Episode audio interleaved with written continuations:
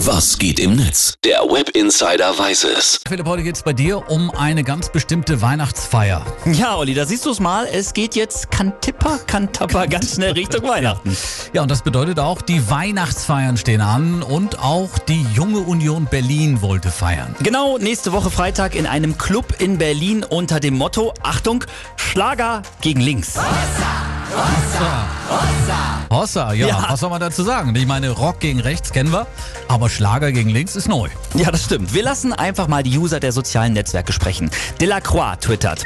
Ich finde es gut, dass die Junge Union christliche Traditionen hochhält. Bekanntlich hat ja schon Augustinus die Geburt des Herrn mit Schlager gegen links gefeiert. Besinnlicher geht es doch praktisch nicht. Also ich frage mich ja vielmehr, Philipp, ob bei Schlager gegen links auch DJ Philipp am Tor auflegt von der CDU. Das wäre doch mal was. Das wäre was. Äh, Might be Damien, der twittert dazu.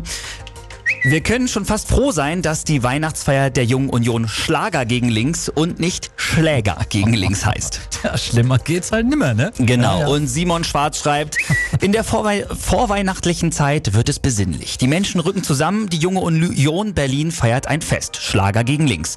Nur findet diese Fete ausgerechnet in dem Jahr statt, in dem ein rechtsextremer Terrorist einen Parteikollegen mit Kopfschuss hingerichtet hat. Schlager gegen links, die Ja. Weihnachtsfeier also der Jungen Union.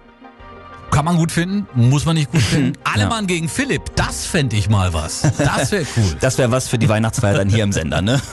Aber Fall. das Thema ist jetzt sowieso durch, Olli. Die Betreiber des Clubs Hackendahl in Berlin, wo die Weihnachtsfeier Mhm. stattfinden sollte, die haben die Feier abgesagt. Ja, denen war das Thema dann wahrscheinlich auch zu heiß, ne? Ja, oder sie hatten einfach keinen Bock darauf, dass in der Facebook-Veranstaltung zu der Weihnachtsfeier schon über 5000 User zugesagt hatten. Gut, dann haken wir das ab und freuen uns lieber auf unser eigenes Weihnachtsbesäufnis Jo. hier im Sender. Dauert noch ein bisschen. Äh, vielen Dank, Philipp, für den Blick ins World Wide Web. Sehr gerne doch.